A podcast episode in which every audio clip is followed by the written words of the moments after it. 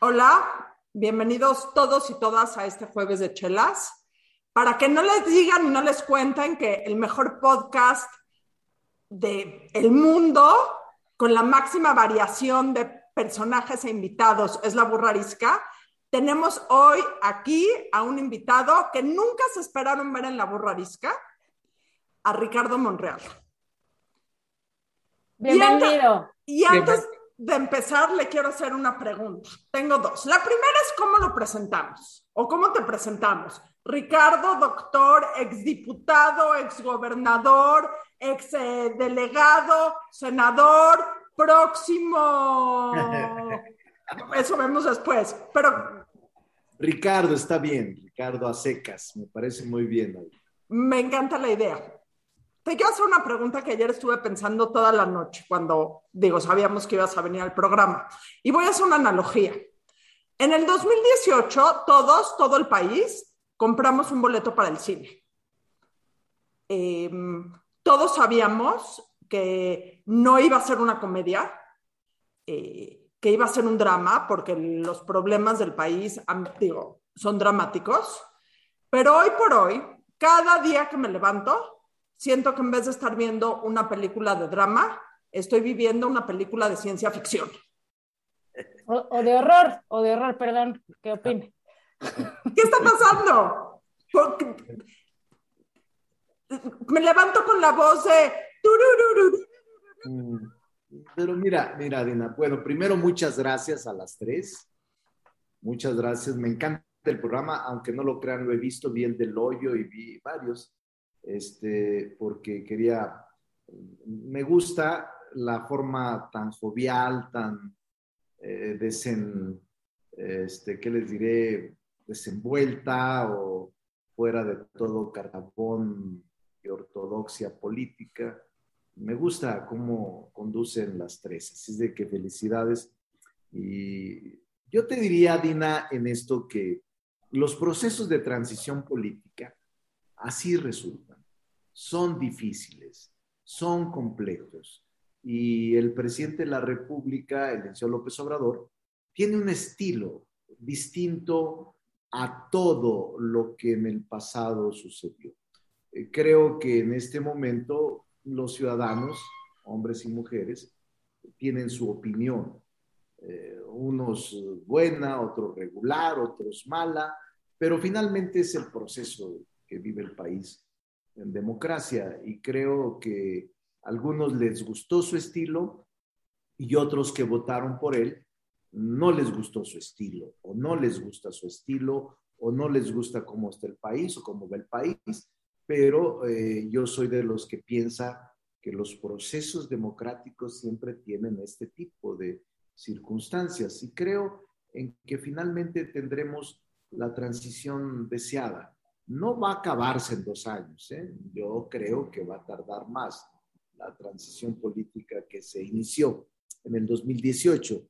Pero yo me siento tranquilo. Yo conocí el anterior gobierno desde la oposición y conozco ahora cómo se están dando las cosas y creo que afinando algunos detalles, políticas públicas, eh, habrá forma de reconciliar al país. Qué bueno que dice eso, don Ricardo, porque esa es mi pregunta. A ver, déjeme elaborar, no sé si le avisaron, yo soy una chorera profesional, entonces déjeme elaborar mi pregunta, o sea, déjeme echarle un chorito para llegar a mi pregunta real. Yo soy un ciudadano, creo que soy un buen ciudadano, ciudadana, ciudadana, lo que sea. Pago mis impuestos, sigo las reglas, trabajo durísimo, educo a mis hijos a que sean futuros buenos ciudadanos, eh, trato de contribuir a mi entorno, soy absolutamente honesta eh, y de veras hago lo mejor que yo puedo hacer desde donde yo estoy. Ahora, hace mucho tiempo en este país, los ciudadanos como yo dejamos de creer en ustedes. Ustedes, y no lo digo personal y lo digo con todo respeto, ustedes los gobernantes, ¿correcto? Y hemos ido perdiendo la, la credibilidad, la fe, la, absolutamente todo. Y ustedes, por su parte, han ido dejando de acercarse a nosotros. Entonces, ¿cómo le vamos a hacer, don Ricardo, para que esa transición suceda y nosotros dejemos de pensar lo que hemos pensado muchos años, y esa es nuestra responsabilidad y nuestro error, que les toca a ustedes arreglar este país.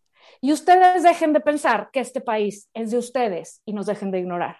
Entonces, porque una sociedad y un país se construye precisamente en equipo. Esta es mi pregunta. ¿Cómo le vamos a hacer, doctor, para que nosotros volvamos a creer en ustedes y ustedes se vuelvan a acercar a nosotros? Porque ya no es una cosa de partidos, ni de personas, ni de nada. Es una cosa en donde es tierra de nadie, nadie creemos en nadie y cada quien es jalar agua para su molino y que sobreviva el que pueda como pueda. Sí. ¿Qué hacemos para que nos vuelvan a convencer a los ciudadanos que creemos en este país, creer en ustedes? ¿Cómo, cómo, cómo nos van a convencer otra vez? Porque yo francamente estoy muy desesperanzada. Sí, mira, Valeria, yo creo que has tocado quizás el tema de mayor trascendencia ahora y en muchos países del mundo. Credibilidad política en gobernantes.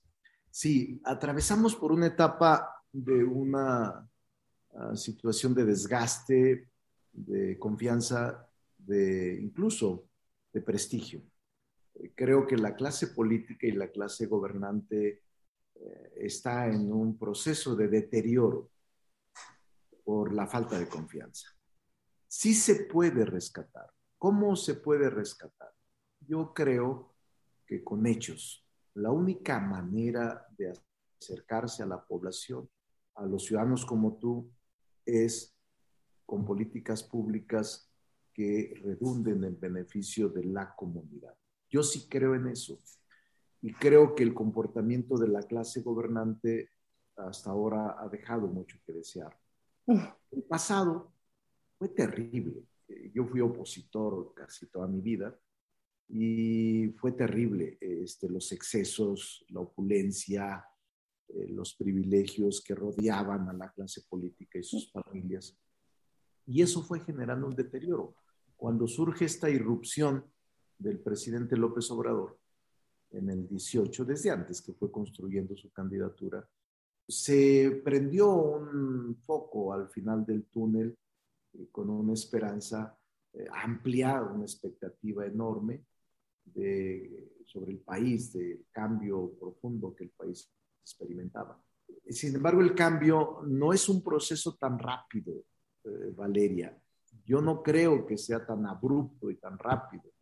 Y yo creo que tú no debes de decepcionar, porque finalmente tú y todos son indispensables para poder generar este nuevo proceso o este nuevo Estado mexicano. Si ustedes no participan, si la apatía y la indiferencia de los ciudadanos sigue siendo el punto de partida o la regla eh, general en la política, eso hace muy difícil porque no se siente el gobernante vigilado por ustedes, cuestionado por ustedes. Eh, eh, esta parte, sociedad gobernante, ciudadano gobierno, es un vínculo que no puede disolverse.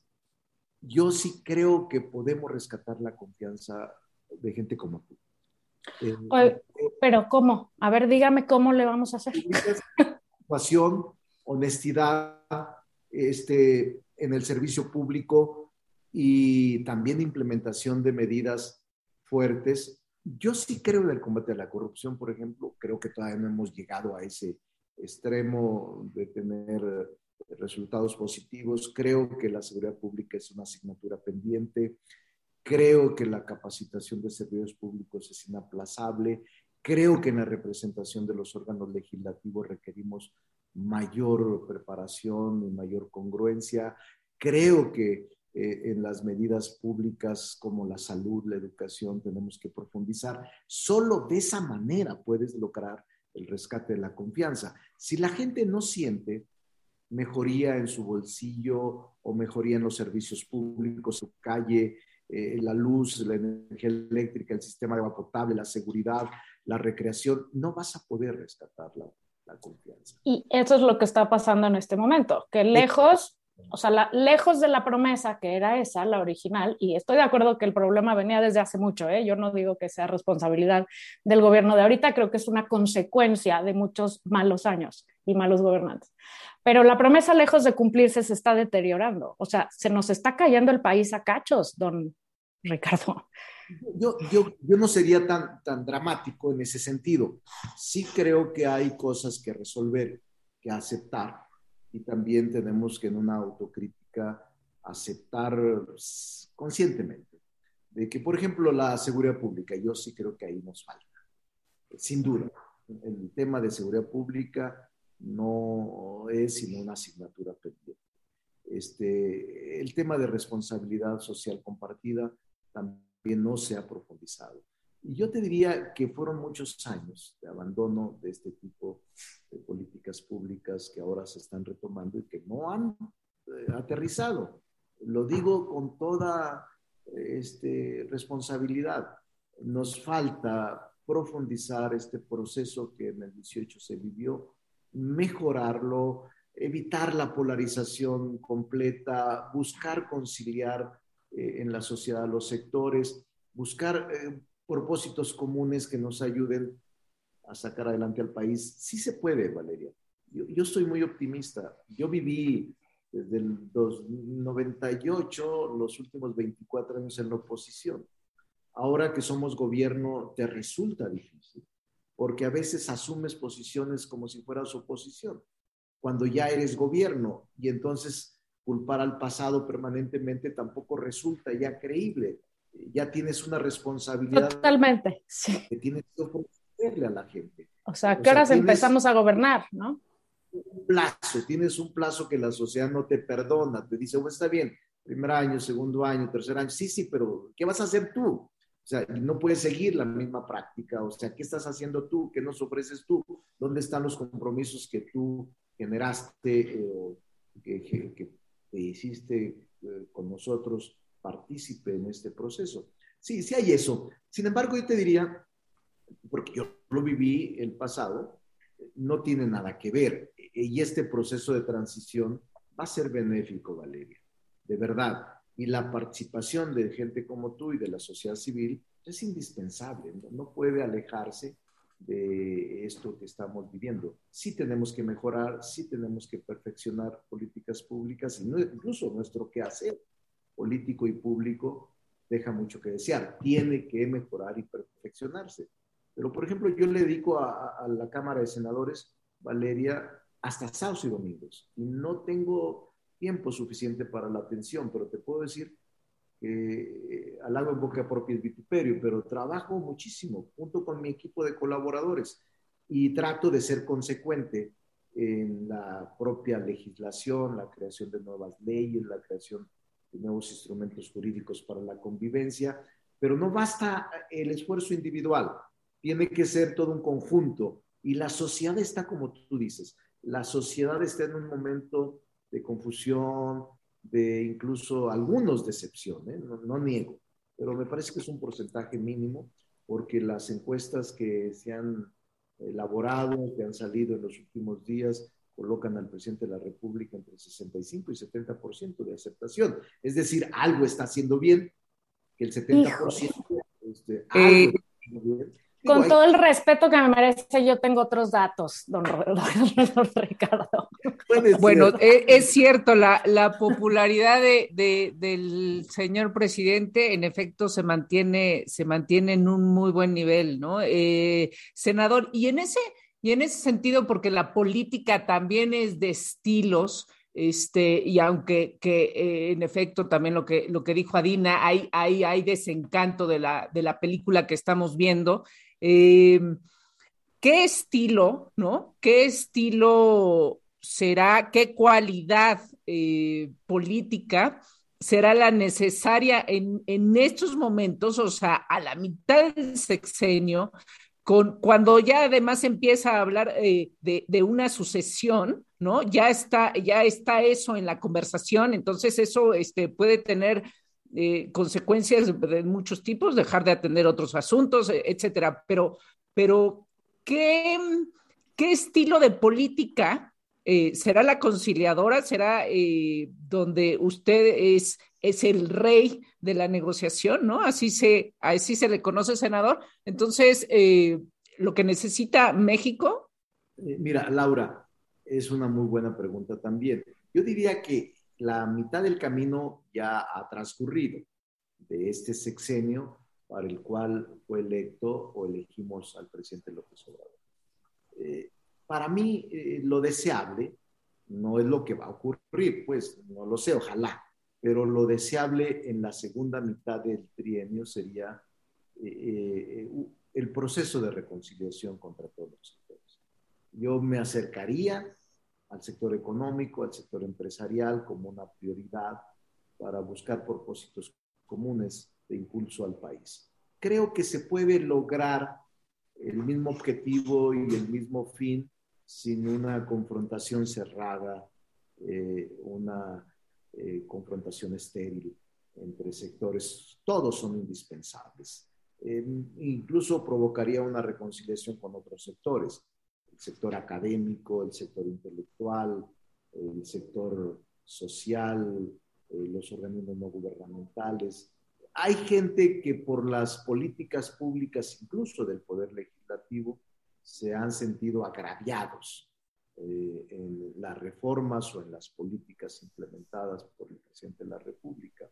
Sin embargo, esta segunda mitad, que es muy rápida la, etapa del proceso, porque esta segunda mitad solo tiene el presidente dos años, siete, ocho meses, porque deje el cargo, si mal no recuerdo, el primero de septiembre. El siguiente presidente de la República no será el primero de diciembre, cuando entre en funciones, sino el primero de septiembre. O sea, a mí me gustaría ver a un presidente más conciliador, a un presidente incluso, no solo más conciliador, sino revisaría el gabinete. O sea, no pasa nada si modificas y cambias y buscas nuevos elementos. Pero es un asunto de él, no, es un asunto mío, es responsabilidad del Ejecutivo.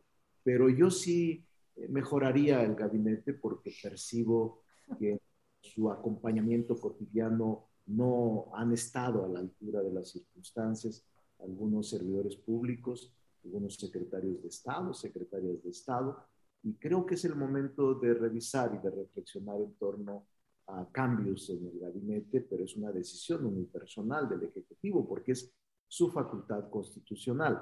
Revisaría eh, yo en la segunda mitad la profundización de la política social, revisaría el tema de salud, eh, sobre todo el abastecimiento de medicamentos con urgencia, en esta política nueva de adquisición para que tengan todos los hospitales y las clínicas suficiente medicamento, revisaría incluso este, algunas políticas eh, orientadas al sector social. Creo firmemente, porque soy de este origen campesino, que el campo requiere de mayor respaldo. El campo es una solución, creo que es uno de los sectores que tiene superávit, incluso dentro de la pandemia. En la pandemia creció el sector agropecuario, eh, nuestro sector exportador está creciendo y reforzaría mucho, ya te dije toda la, parte, Laura, pero reforzaría mucho, mucho el Estado de Derecho. Quizás sea mi formación jurídica, soy maestro de la División de Estudios de Posgrado de la UNAM, y mi formación jurídica siempre quizá tenga eh, esa desviación de que por encima de todo el Estado de Derecho, el principio de legalidad, no acudir a excesos que lesionen eh, este principio jurídico de seguridad jurídica. Esa parte es la que yo diría y que algunos inversionistas están detenidos porque eh, esto que decía hace un rato, este, la falta de confianza, la falta de inversión, este, sí, esto que decía Valeria. Pero yo creo que el país es mucho.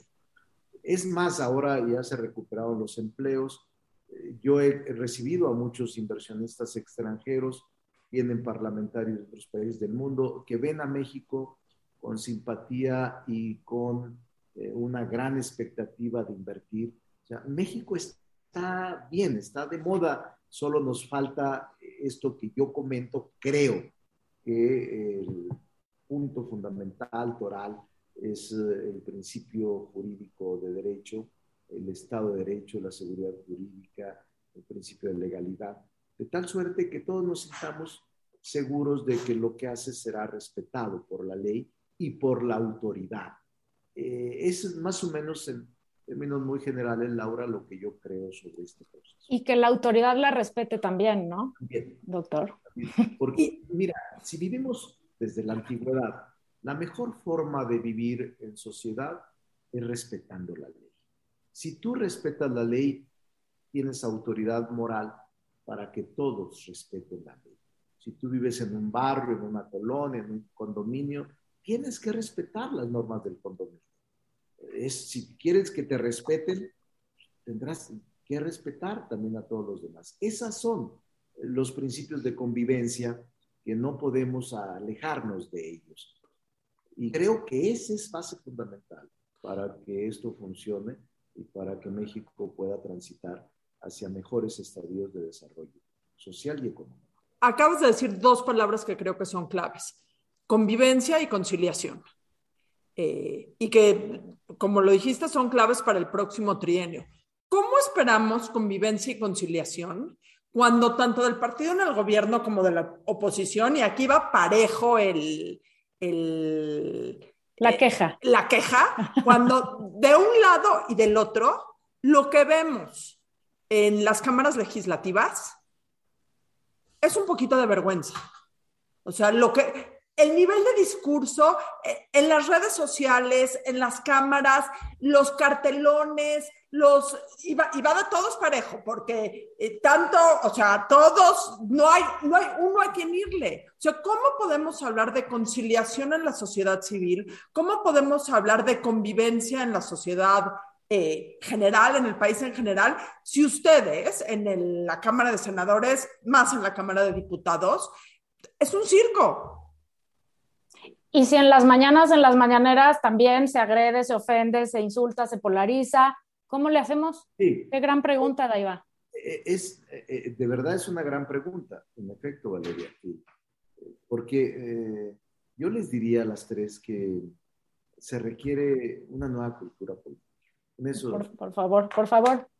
Cultura política. Es decir, en el Senado no, yo no he visto, sí hay también pero es más escaso. Creo que el Senado tiene un nivel de representación, este, bueno, en la Cámara de Diputados eh, normalmente la, la, discusión y el debate es mucho más apasionado, es mucho más álgido e incluso se llega al, al nivel del insulto, que eso no debe ocurrir, porque cuando se descalifica y se insulta, es cuando te faltan argumentos eh, que esgrimir frente a una decisión del Estado. Yo, prefiero argumentos y prefiero razones que insultos.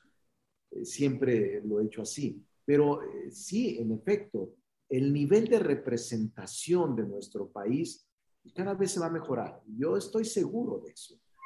y la oposición hace su trabajo. Eh, ahora, con motivo de ciertas reformas que en materia constitucional se han planteado, como la eléctrica, veo más agrupado a la oposición. ¿Usted cree que hay oposición? Perdón, pero yo no veo a la oposición en ninguna parte. Auxilio. Creo que lo mejor que ha hecho el presidente de la República ha sido ser la oposición. eso lo hacía muy bien. Sí, sí, sí. ¿Dónde estaba de ahora, don Ricardo? Eh, eh, eh, ahí tiene razón Laura y Valeria y, Adina. Sí, mucha gente dice, ¿dónde está la oposición? Yo a veces veo la oposición más fuerte, y lo digo con respeto, en los medios de comunicación. Veo la oposición en ciertos conductores de radio y televisión pero no veo ah, la oposición tan organizada como en el pasado. Andrés Manuel fue un opositor organizado e influyente eh, en el momento en que actuó como líder opositor de la izquierda. Ahora quizá este tramo eh, al que yo le llamo de transición, la oposición esté en ese proceso de reorganizarse. Yo, por ejemplo, mira, yo viví muchos años, he sido varias veces legislador. Eh, si me dijeras hace 20 o 25 años eh, que vería unido al PRI y al PAN y al PRD, sería imposible. Estoy de acuerdo. Eso es un sueño utópico que nunca se va a hacer realidad. Esa es la verdad. Nunca lo creí. Eh, quienes habían gobernado los últimos 100 años, ahora unidos contra el partido en el gobierno, eh, contra Morena. Sin embargo, es válido, es legítimo que se una la oposición para hacer valer su voz y hacer valer su fuerza. Yo creo que se van a reorganizar, eh, Laura Valeria Adina. Yo sí creo que la oposición no va a quedar como está y creo que cada vez van a surgir. Se están tardando, oiga. La oposición, la oposición pueden ser las, las mujeres, las mujeres pueden ser la oposición, senador. Siempre han sido. Eres en la casa y fuera de la casa. Y, particularmente, este, hablando, hablando de justamente de, de, de las fuerzas, y hablando de su postura, ¿cuál es su postura? Porque, porque al presidente no le ha ido bien con las feministas. ¿Cuál es su postura este, con las feministas? Por decirlo de una manera, ¿no? O sea, yo creo que las mujeres son clave. O sea, yo no veo ya mm, quienes piensen que el pasado retornará en materia de representación están equivocados. O sea, la participación de la mujer llegó para quedarse y la influencia de la mujer en todas partes será indispensable e inevitable. O sea, yo sí veo una fuerza, aunque se encuentre dispersa, eh, pero es una fuerza real la participación de la mujer en todas partes. Es más, en el Senado tenemos la mitad y la mitad. Sí, sí, por ley. Y que los debates más álgidos y más fuertes los tengo con mujeres, ¿eh? O sea, son más duras conmigo y dicen, no, Ricardo, ahí no, no puede pasar eso. O sea, con los hombres son más diplomáticos, bueno, sí, a ver, pero vamos a ver, y la mujer no, la mujer dice, no. ¿Usted, usted es feminista, senador? yo soy feminista, y yo soy feminista porque tengo una hija que se llama Catalina, todos los días me debate. Eh, Catalina es feminista, pero de, tengo dos, tres hijos, dos hijas, una de ellas arquitecta, no se mete tanto, pero apoya a su hermana. Y mi hija Catalina, la mayor, es extraordinariamente feminista, con todas las causas y además eh, debate muy bien. Y llego en la noche a tratar de descansar y no, papá, siéntate porque vamos a discutir esto. Son feministas como las hijas de Adina y de, y de Valeria que, que las regañan a ellas este, y les, les, dan lecciones. Sí, son muy, bueno, este, Alisa, que trabaja conmigo, la mamá de Adina es impresionantemente conservadora frente a Adina. Este, Alisa cuida mucho todo, es una excelente colaboradora, este, pero no es eh, de la característica de su hija. O sea, no tiene el pelo rosa, a eso nos referimos. No, ya, ya hizo moda Adina, porque la jovencita que me ayuda en las redes ya también se pintó de rosa el pelo. es tendencia. Oiga. Eh, vamos a emitir un decreto interno que van a pintarse todas las mujeres de rosa. no, no, ¿Quién va? va? Vas y luego yo le quiero Ok, es, que quiero eh, redondear en el tema feminista. Creo que oposición, futuro gobierno, candidato, quien sea que sea que quiera eh, cualquier puesto en este país, pues no nada más las mujeres ya son inevitables, lo digo entre comillas, somos el 52% del padrón electoral. O sea, entonces... Indispensables, dije la primera, e inevitables. No, y estoy de acuerdo con usted, no se van a salvar de nosotras, pero lejos de eso, nosotras somos las que podemos decidir el futuro de este país. Y, y me parece que cualquier persona que aspire a cualquier cargo, eh, ningunear a las mujeres o no incluirlas en su programa o no subirlas a sus mesas o no escuchar sus necesidades, sus opiniones, sus propuestas.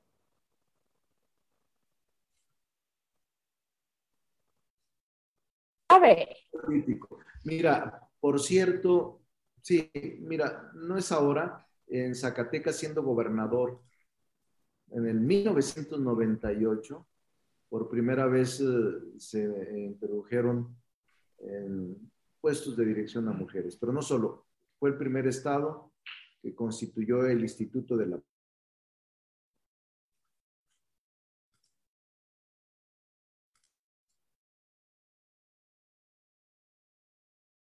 mando con Alisa, escribí por Rúa, eh, es una de mis editoriales, escribí un libro que se llama El acceso de las mujeres a la justicia. Y hago una radiografía terrible, sobre todo para las mujeres del campo, las mujeres que viven en las comunidades indígenas. Ahora estoy presentando, hace dos días, tres días, una iniciativa para prohibir tajantemente los matrimonios arreglados, que no son otra cosa que la venta de niñas en comunidades. Entonces, e, este, sí he sido feminista, no en el discurso, porque es una moda. No, hay que hacerlo en los hechos. Y durante muchos años he actuado en congruencia en ese sentido. Eh, entonces, sí es un tema delicado, pero diría fundamental. O sea, quien quiera ser candidato a la presidencia de la República sin las mujeres no puede. Yo, yo aquí tengo un tema que quiero unir el futuro del país con el tema del feminismo. Y voy a ser muy clara en esta frase que la digo mucho. El poner un candidato en un puesto solo por ser mujer es tan detrimental a la causa feminista como no poner un candidato en un puesto solo por ser mujer. O sea, el pensar que eh, hay que poner a una mujer como candidata para X, Y y Z, y ahorita entramos a ese punto, no porque es la mejor candidata, sino porque nada más porque es mujer, es un paso para atrás para toda la, para toda la lucha feminista, porque lo que estamos abogando las mujeres es ser tomadas en cuenta como pares independientemente de nuestro género. Y evidentemente, ahorita en la transición que viene, pues es un tema que va a cobrar muchísima relevancia. Estoy de acuerdo contigo. Has tocado un tema clave y fundamental. Yo te diría para la transición democrática y para la profundización democrática.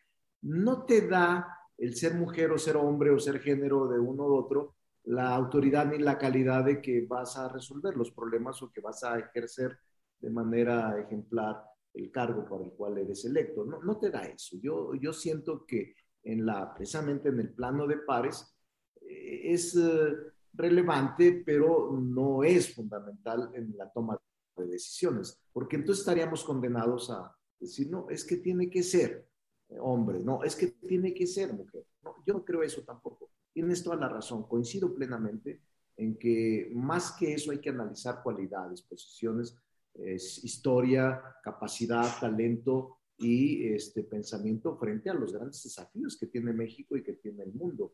Yo sí creo eso, Adina, y también comparto. Me alegra mucho porque es más avanzada que otras características. No es que para que el feminismo eh, triunfe tiene que ser mujer. No, no es cierto eso. No es cierto. Este, eh, para que el feminismo triunfe eh, plenamente es respeto, escuchar y atender y resolver eh, incorporar al proceso de construcción democrática a la mujer. Yo lo que creo, o sea, con responsabilidades compartidas y con el respeto. Y, y, buscar también, o sea, bueno, eh, generar oportunidades, ¿no? Eh, para las mujeres que, bueno, pues entendemos este, y sabemos muy bien qué tanta desventaja tienes desde que naces desde que naces mujer en México y en el resto del mundo en muchos sentidos. Pero eh, de ahí yo entendería que es un gobierno de izquierda el que lo podría impulsar verdaderamente, pero nada más que este gobierno de izquierda ha sido muy confuso también, o sea, lo que se decía hace rato, este, estamos todos muy confundidos, estamos confundidos en que qué izquierda es este gobierno o, o, o, o, no es de izquierda y parece de izquierda y se vende como de izquierda, pero no termina siendo de izquierda, este, en varias cosas, pero particularmente en el tema eh, de apoyar, bueno, de, de, resolver el tema de la violencia contra las mujeres, de resolver el tema de oportunidades para las mujeres y también de impulsar como, como eh, la reactivación económica a partir de las mujeres. ¿Ahí qué se está haciendo en el Senado? Mira, eh, primero, te diría que congruencia también, tuvo que llegar esta Cámara compuesta por un partido de izquierda, mayoritariamente, yo sí me asumo de izquierda, eh, para que hubiese mm, equidad e igualdad en todos los niveles. Este es el Congreso que legisló sobre paridad de género en posiciones políticas y públicas apenas hace un año y medio. No se había logrado en anteriores legislaturas, donde todavía predominaba el sentimiento machista. Incluso te sorprendería que en algunos partidos tradicionales las mujeres opinaban que no debía haber paridad. Sí, sí. Eh, o sea, porque es el, no, no las culpo, es el proceso en el que vivieron. Yo fui senador de la República, Valeria, de 64 legisladores en los 90, y había cuatro mujeres y 60 hombres. Este, estaba la propia Ifigenia, que había ganado por la oposición, y estaba Idolina Moguel, y estaba una mujer de la CPM, ya casi todas fallecieron, este, eh, ¿cómo se llama? Hilda, Hilda era la, senadora, eh, y estaba, pero eran cuatro mujeres.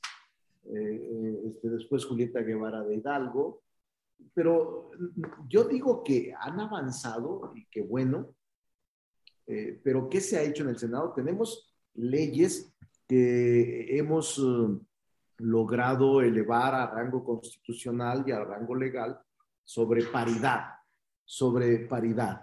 Entonces, este, yo te diría, eh, vean ese libro, se lo voy a mandar con, con Alisa, porque es el acceso de las mujeres a la justicia, donde retrato las políticas públicas que han segregado, marginado y eh, discriminado a las mujeres. Eh, no hace mucho, te estoy hablando 1990, donde había un 90% de hombres contra el 10% de mujeres, en el mejor de los casos. Y la Cámara de Diputados eh, se reproducía. Hilda Anderson era la señora de la CPM, una buena amiga. Y ellas pioneras, Julieta Guevara de Hidalgo, y acaba de fallecer, después me tocó con esta neoleonense eh, Marta Chapa, María Elena, María Elena Chapa, y así, pero eran contadas las mujeres que participaban porque había una estigmatización. También aceptemos eso, Valeria, Adina, Laura. Eh, se desarrolló en la posrevolución, en los 60, en los 70, una estigmatización contra la mujer, porque creían que la mujer que andaba en el sector público era una mujer con problemas, este, incluso, eh, ¿qué te diría? hasta era desprestigiada socialmente porque se dedicaba a la política, porque andaba con alguien de la política, un poderoso de la política, el jefe de la política, y era la única manera de llegar una mujer a puestos de relevancia en la política. En la política y no en la política. En el sector público, en, el sector privado y en todo. Pero esa parte eh, que ya es delito, eh, la violencia de género, predominó mucho tiempo. Yo en los 90 iba a campañas donde a las mujeres las ofendían. En campañas, en, boletines, en, este, eh, prensa, en radio. Es decir, yo creo que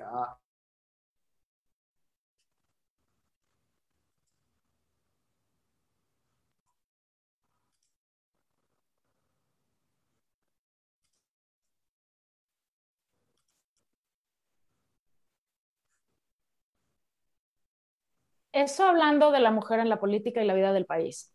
Pero el problema ahorita más grave de la mujer es el tema de la violencia. La violencia, los niveles de feminicidio, la, cero respuesta a protegernos, a encontrar culpables, a encarcelarlos, ya que finalmente cada quien pueda hacer lo que quiera con una mujer y salir, y, o sea, como dicen en inglés, en walk away, ¿no? O sea, uno puede matar a una mujer en este país y lo más probable es que no le pase nada.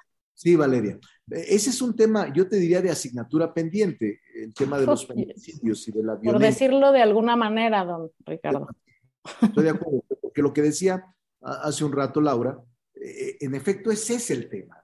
Nosotros estamos creando los instrumentos jurídicos para evitarlo. Sin embargo, se requiere capacitación, cultura política, nueva cultura en la sociedad mexicana. Y Estado de Derecho, como decía usted. Estado de Derecho, pero les voy a decir una cosa, necesitamos eliminar para siempre los esquemas patriarcales.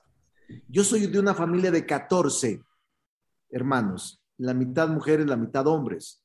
Y mi padre, que estudió el segundo año de primaria y que era estrictamente patriarcal, tuvo una visión inteligente.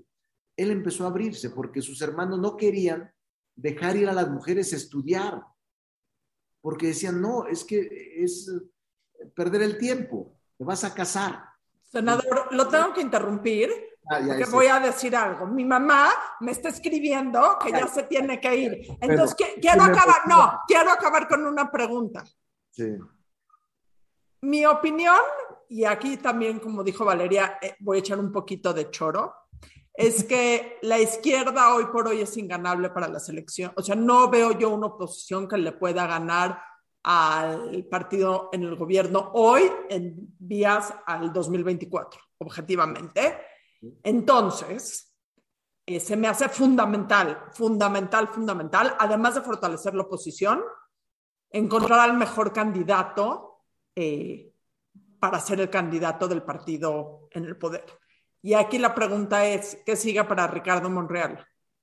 Ah, voy a participar, Adi.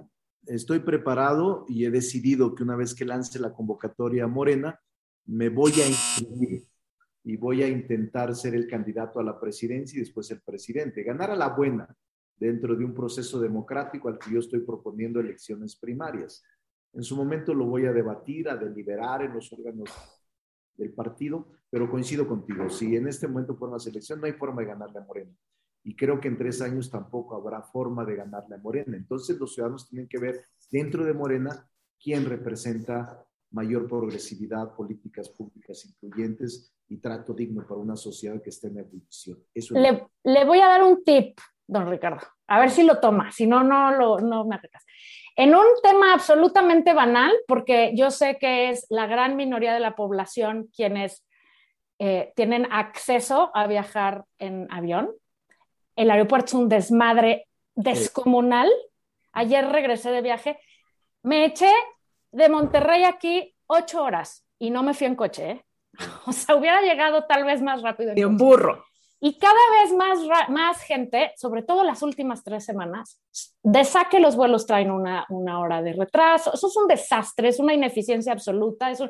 Yo le voy a dar un tip, don Ricardo. Si usted va a competir para la candidatura a la presidencia de este país, regrésenos un proyecto digno y no como el bananero que se esté haciendo, porque no puede ser que un país en este nivel en el que estamos y a donde queremos llevarlo estemos en ese problema. es una, la cantidad de tiempo que se pierde de dinero, de es escandaloso y, y, es, es balasearle el pie al progreso de este país.